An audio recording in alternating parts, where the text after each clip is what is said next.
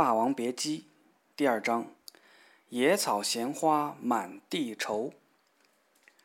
南风熏暖，霞光玩云中，孩子们到陶然厅喊嗓去。雨后的笋儿竞相破土而出。师傅挑了我做旦，你做生，那是说我俩是一男一女。是啊，那一出出的戏文不都是一男一女在演吗？但我也是男的。谁叫你长得俊呢？几个被编排做龙套的孩子，很快也忘掉了他们的命运多舛，不尽如意，围过来说话。你倒好，只你一个人可以做旦，我们都不行。艳羡之情溢于言表。其实大伙儿根本不明白当了旦角儿是怎么一回事儿。直到他学艺最好，所以十个中挑一个，自己不行也就认命了，不然又能怎样？小豆子就是这样开始了他的旦角生涯，关师傅也开始把他细意调理，每个动作身段儿柔靡的、飘荡的，简直是另一个世界里头的经验。硬受了一刀伤口的手脱胎换骨重生了，他摊着兰花手，绕个万花，在院中的栏边轻轻走圆台，一步一步一步。脚跟子先试试位置，然后是脚掌，然后是脚尖儿，缓缓的、缓缓的、半停顿的，好不容易到了花前，假装是花前，一下双晃手指点着牡丹，一下云手回眸，一下掌托腮凝，眼神飘至老远，又好似很近。总之，眼前是不是真有花呢？是个疑团。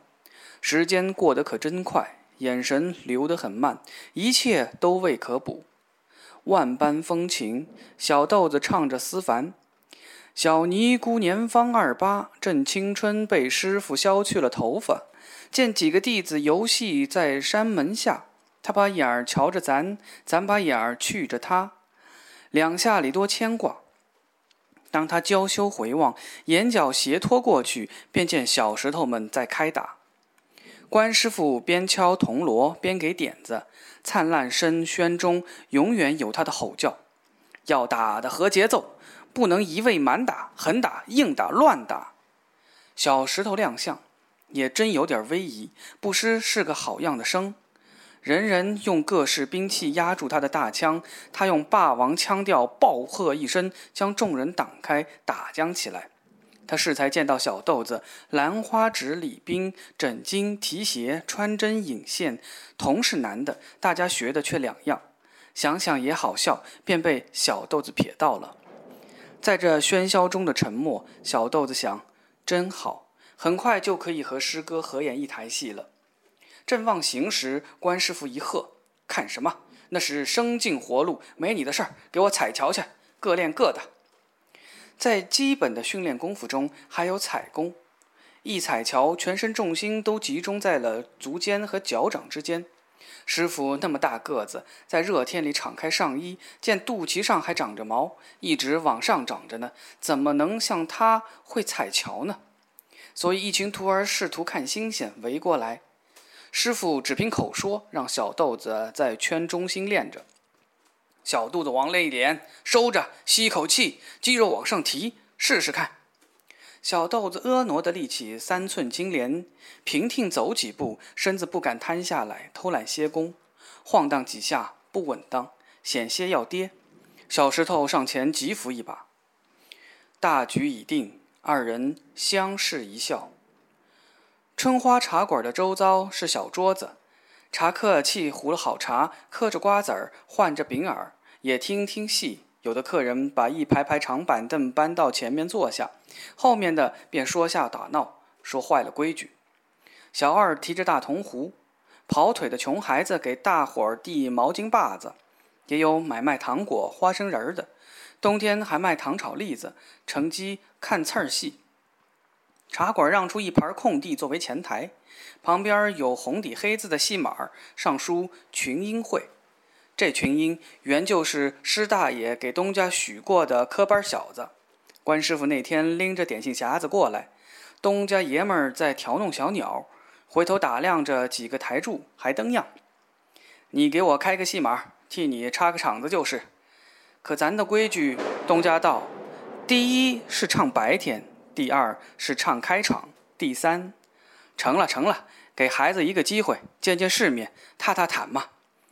这就携布面做帽子，高升了。其他嘛，赏孩子们几个大叫点心钱就是了。正是办戏了，前台左右各有上场门、下场门，后面闹嚷嚷的。师傅给每个人画了半边自己照着这一半来上油彩，给你们看看样儿。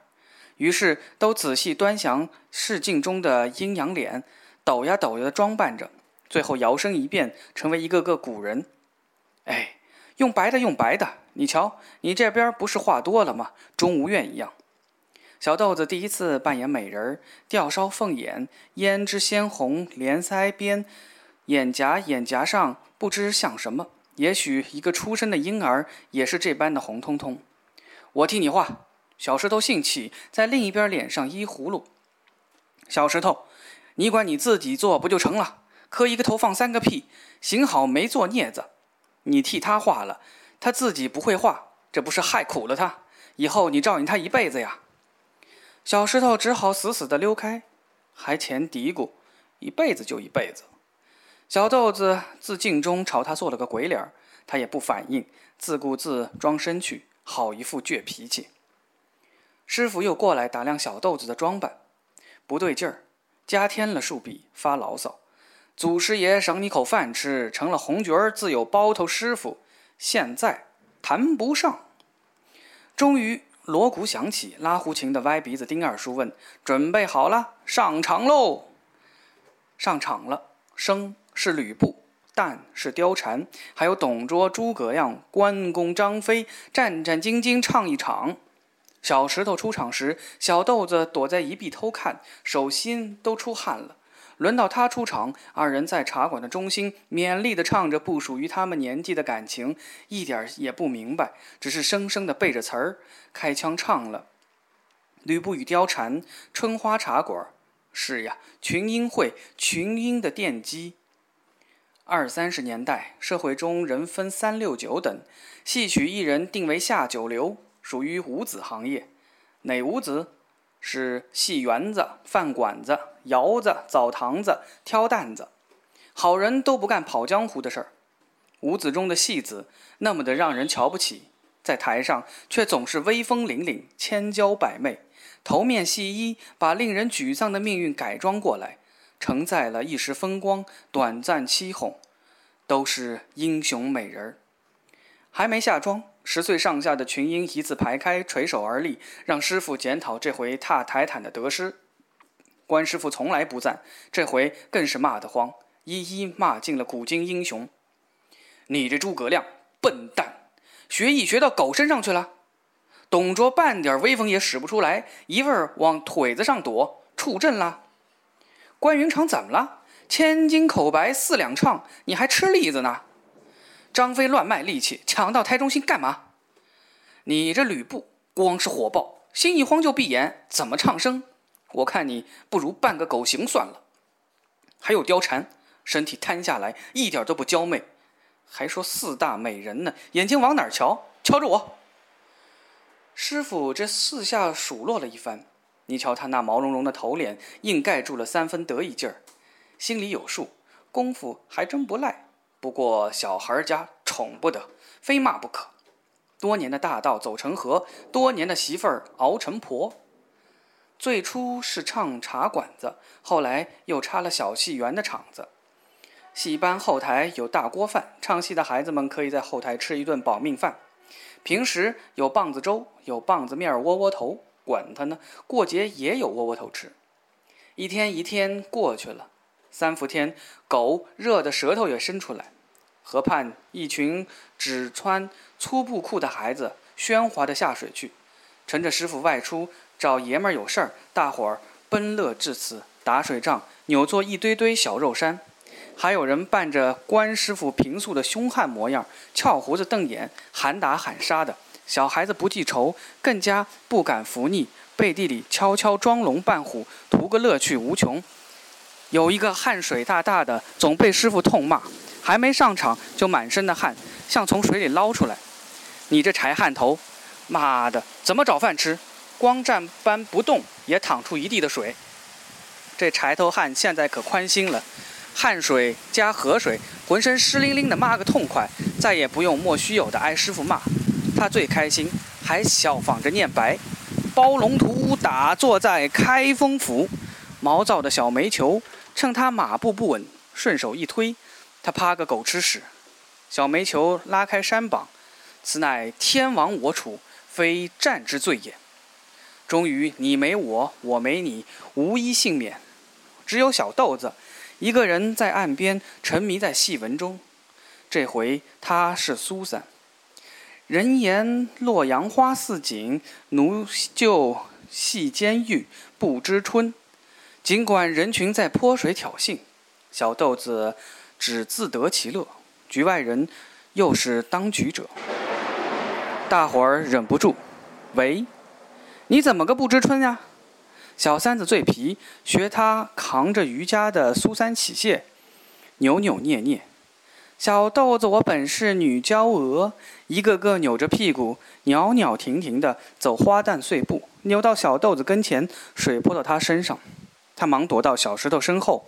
小石头笑：“别欺负他。”小豆子边躲着：“师哥，他又来了。”小三子和小煤球不肯放过，一起学。哎呦，师哥，他又来了，多娇呀，娘娘腔！小豆子被羞辱了，眼眶红起来。你们再说。小黑子凑上来，他根本不是男人，师傅老叫他扮女的。我们剥他裤子看看，大家来呀！一呼百诺，笑叫着逼近。小豆子听了，心下一慌，回身飞跑。小石头护着他，一边大喝：“你们别欺负他！你们别欺负他！”看上去像个霸王之姿，不过寡不敌众。小豆子被包抄逮住了，你拉我扯的好悬。小石头奋不顾身，不单以所向无敌的铜头一顶，还揪一个打一个，扭作一团。兵荒马乱之中，突闻厉声，哎呀！这场野战，小石头被撞倒在硬地的乱石堆上，头是没事儿，只眉梢破了一道口子，鲜血冒涌出来。大伙儿惊变。抖得静下来，小石头捂住伤口不言语。怎么办？快用腰带绑着止血，千万别让师傅知道。一个个取来腰带，湿漉漉的。小豆子排众上前，流着泪解下自己的腰带，给小石头扎上了，一重一重的围着。你这是为我的，师哥，我对不起你。他帮他裹扎伤口的手，竟不自觉地翘起了兰花指，是人是戏分不开了。疼不疼？没事儿。小豆子忽无限灰心。我不再挨了。娘答应过，一定回来看我。求她接我走，死也不回来。你也跟我一块儿走吧。小石头默然了。你娘不会来接你的。为什么？小豆子受惊了。他不是已签了官书，画了十字吗？你得卖给师傅呀。懂事的大师哥道：“大伙儿都别蒙自己了。我也等娘过来的。”等呀等，等了三个新年，就明白了。天地苍茫，黄昏已尽，大伙儿无助的，有握拳呆立，有懊悔跪倒，有俯首闭目，都不语。霞光映照在野外一群赤裸的小子身上，分外妖娆邪恶。不知谁想起，快回去，晚了师傅会骂。众收拾心情回转家，刚才的欢闹笑腾，言而在耳，却是踏不可寻。想家想娘，一进门，师傅果然破口大骂：“都死到哪儿去了？太阳快下山了，才晓得回来。老子一时不在，就夺缆打水仗去。你看你这柴头汉，浑身又是柴头汉遭殃。他不敢吭声。一见小石头，咦，你这口子是怎么搅的？连脸都不顾了，脸坏了，谁看你姜子牙开酒饭馆啊，卖不出自己吃。师傅急了，一面张罗着：“哎呀！”药伞呢？你还有你，给拿来。同仁堂那瓶。徒弟战惊着，看他细言的调弄着伤口，嘴巴却不曾饶过，声大气粗。这么显眼的口子，在眉梢骨上，哼！眉主凶目，看你破了相，将来兄弟断情断义。小豆子听了这句，受惊至深，在一众徒儿中间一抖，真不知轻重。师傅又道：“还得到公公的府上出堂会呢。”好不容易熬出头了，药伞很狼虎。小石头忍痛皱了眉，更疼。小石头但愿可以分清楚一点。夏天最后一个晚上，大红灯笼把大宅庭院照得辉煌耀目，万年欢奏得喜气洋洋。院里搭了个大戏台，上吊透雕大罩顶，后挂锦缎台帐，刺绣斑斓，是一个大大的寿字。台上正上着跳家官，都民国了，万众一心，还是想着官。换个名儿也是官，源远流长的虚荣，都想当主子，都不想当下人。关师傅徒儿出堂会了，快上场！正对进勾脸时，施大爷拎着戏单，一脸疑惑不解地对关师傅道：“你老公过寿，干嘛要点《霸王别姬》？”关师傅摇头，也不明白。我也奇怪，这哪是贺寿的戏码？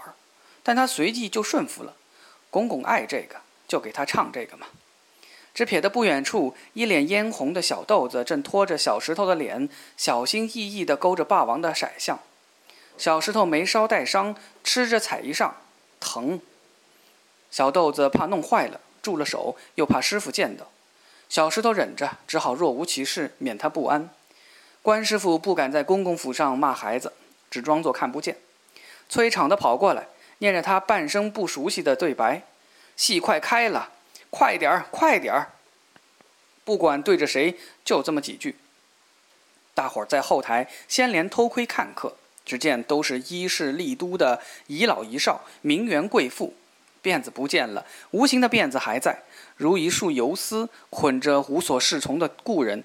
他们不愿走出去，便齐聚于此，喝茶、嗑瓜子、听戏、抽烟。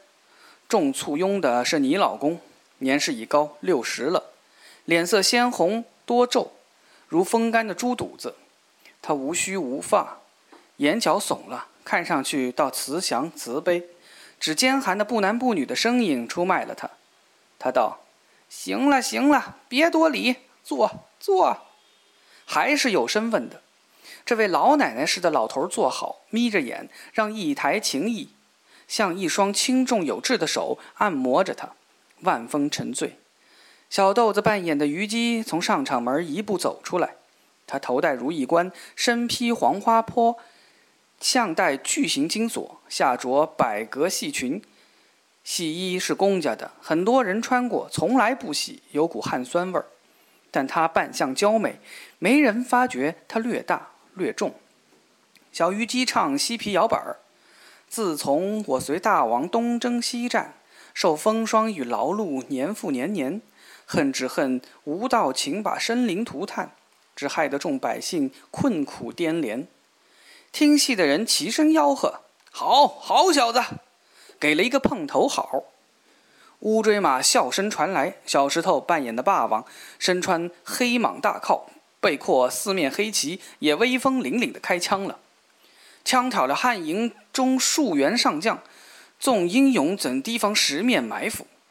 传将令，休出兵，各归营帐。霸王也博得一声彩声。关师傅在后面听了，吁了一口气，如释重负，比他自己唱还要紧张。不苟言笑的他偷偷笑了，因为看戏的人笑了。公公府上的管家也笑盈盈的过来，把一包银元塞进他手中。老公有赏了。正瞅着两个顶梁柱子在卸妆的关师傅，一声“哎呦”，忙道。谢谢了，谢谢了，成了。管家笑：“你这帮小子藏龙卧虎。”待要谦虚几句，小豆子正给小石头擦油，擦到眉梢那道口子，它裂了。哎，小豆子一急，捧过小石头的脸，用舌尖儿吸吮着他的伤口，轻轻暖暖的，从此不疼。可恨管家吩咐：“老公找小虞姬谢赏去。”呀，快快！小豆子鲜艳的红唇方沾了一块污迹，来自小石头眉间伤疼，又没时间了。小豆子抬起清澈无瑕的大眼睛就去了。你老公刚抽过两桶，精神很好。他半躺在鸦片烟床上，寝室的门在小豆子身后悄然关上。乍到这奢华之地，如同王府。小豆子不知所措，只见紫黑色书橱满壁而立，二十四史粉绿色的刻字十分鲜明，诉说前朝。你老公把烟向小豆子一喷，几乎呛住，但仍规规矩矩的鞠了个躬。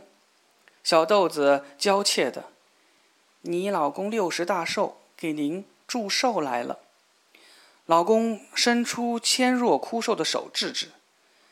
今年是什么年？民国十九年。他又挥挥手制住。错了，是宣统二十二年，大清宣统二十二年。你老公自管用一块珍贵的白丝绸手绢擦着小豆子红唇上的污迹，然后信手一扔。手绢无声下坠，落到描金红牡丹的檀纡中去。檀纡架在紫檀木上，他把小豆子架在自己膝上，无限爱怜，又似戏弄，抚脸、捏屁股，像娘。逆着阴阳怪气的嗓音：“哦，虞姬是为谁死的？为霸王而死。他满意了，也因此亢奋了，鸦片的功效来了。对。”虞姬柔弱如水一女，上明大义，进京中自刎而死。大清朝满朝文武加起来，竟抵不过一个女子。他越说越激昂，声音尖刻变调。可叹可悲，今儿我挑了这出戏码，就是为了羞辱他们。他的忠君爱国大道如何决堤？小豆子在他膝上坐得有点不宁。怎么啦，小美人儿？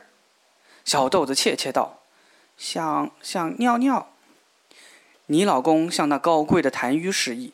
小豆子下地，先望老公一下，半遮半掩的，只好剥裤子。他见到了。你老公见到他半遮半掩下，一掠而过那完整的生殖器，平凡的有着各种名称的每一个男子都拥有的东西。孩子们叫他鸡鸡、牛牛，男人唤作那画棒槌、鸡巴。粗俗或文雅的称呼，他脸色一变，他忘记一切，他未偶为已久，他刻意回避，艳羡、惊叹、百感交集，在一个不防备的平常时刻，你老公有点失控，下颚微抖，慢，小豆子一怔，你老公取过几个，一个白玉碗，不知哪年皇上随手送他的小礼物，晶莹剔透，价值连城。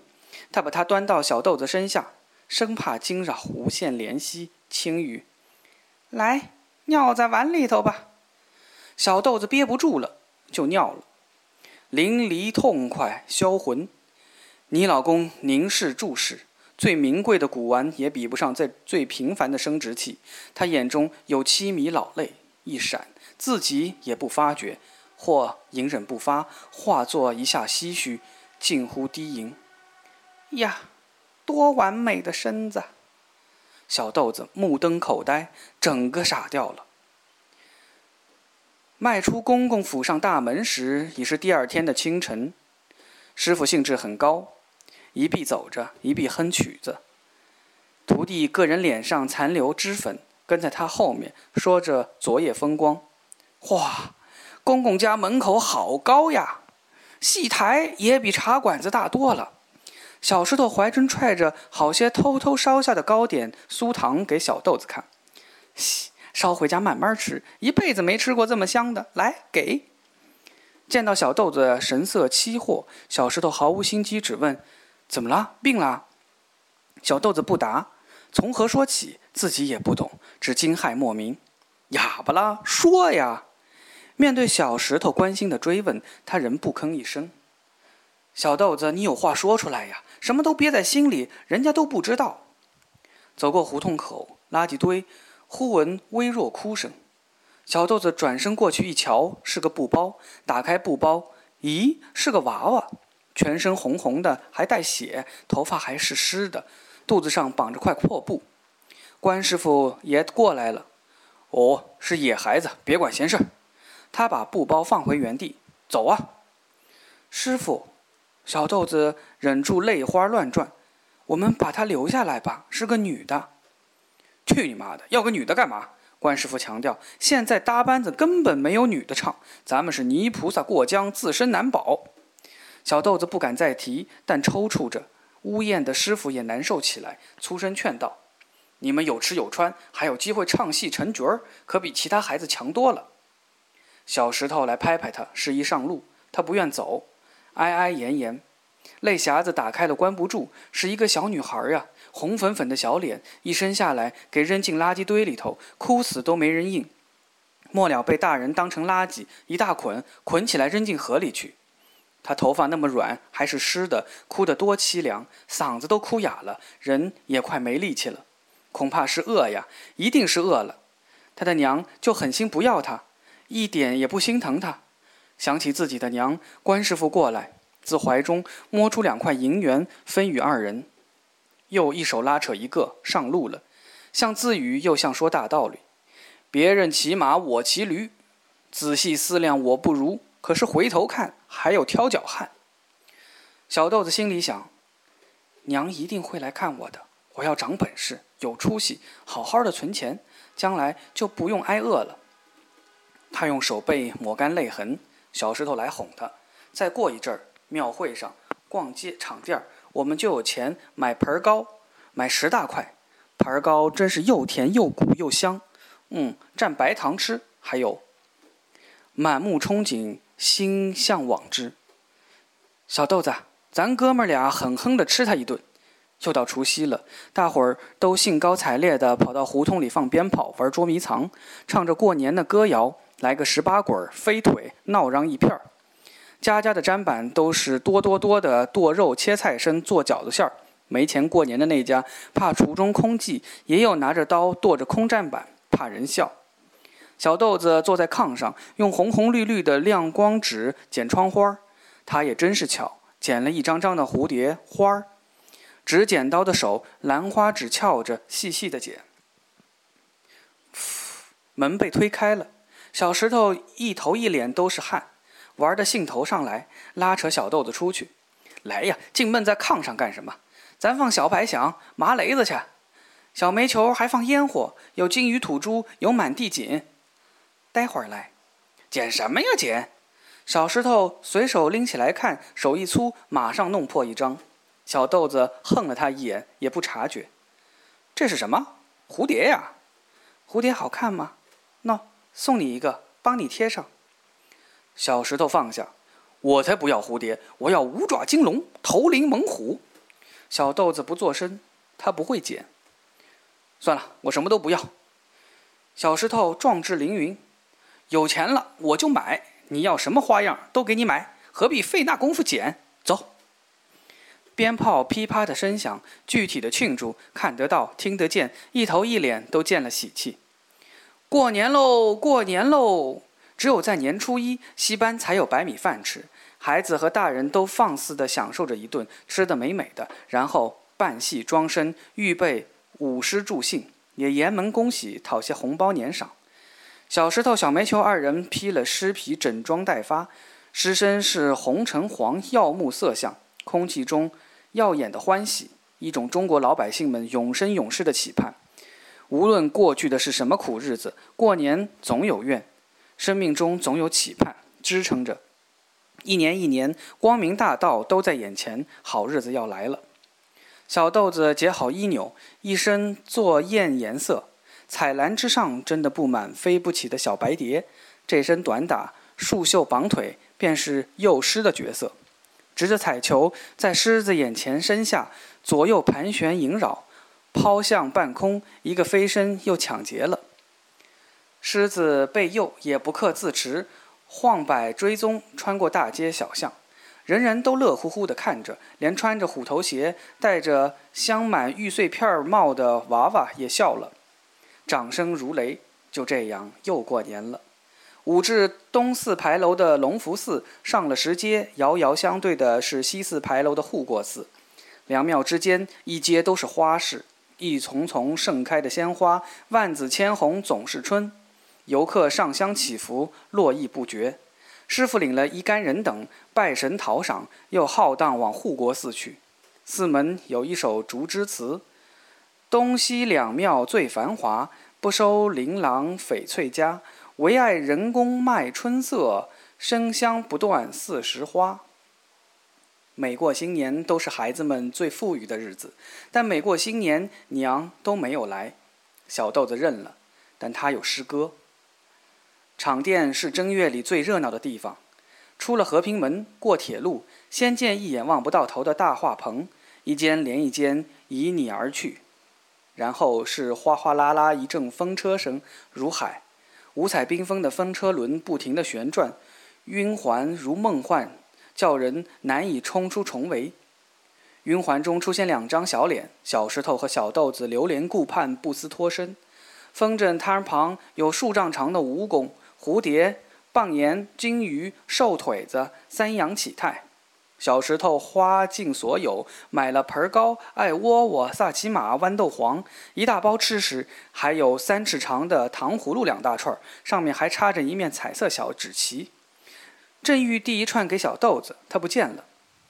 原来小豆子立在一家刺绣店铺外，在各式英雄美人的锦簇前陶醉不已。他终于掏出那块存了数年的银元，换了两块绣了花蝶的手绢儿，送小石头一块儿。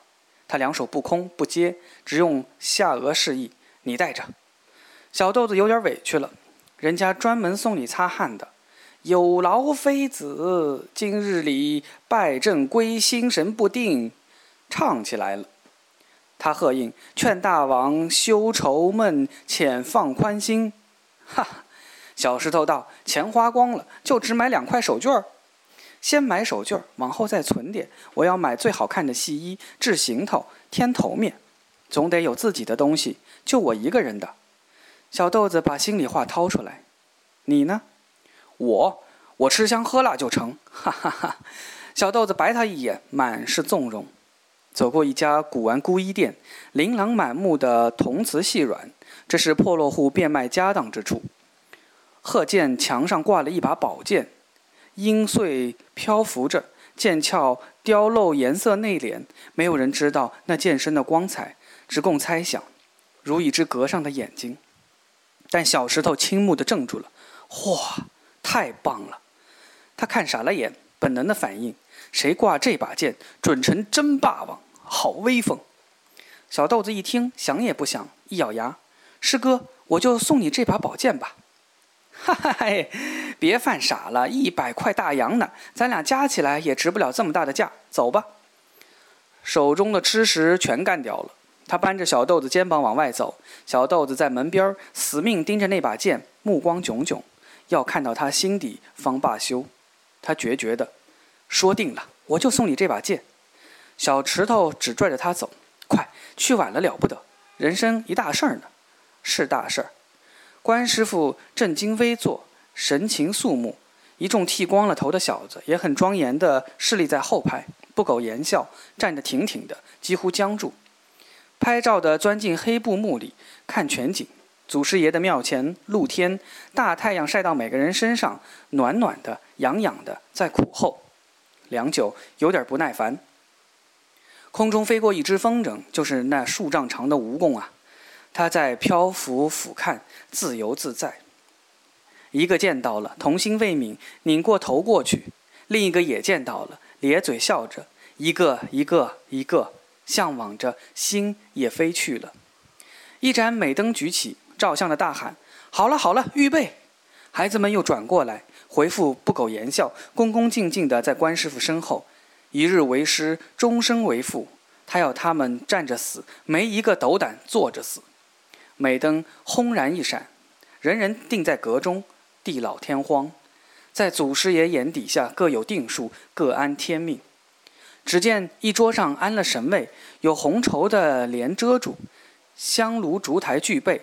黄底黑字写着无数神妖的名字：观音菩萨、武昌兵马大元帅、义肃星君、天地君亲师、古板老师、青音童子，反正天上诸神照应着唱戏的人。关师傅领着徒儿下跪，深深的叩首，希望大伙儿是红果伴樱桃，红上加红，一下两下，芳华暗换。从来是领着乞拜的戏班班主，白糖掺进蜜蜂里，甜上加甜。头抬起，只见他一张年轻俊朗的脸，气宇轩昂。他身旁的他，纤柔的轮廓，五官细致，眉清目秀，眼角上飞，认得出来谁是谁吗？十年了。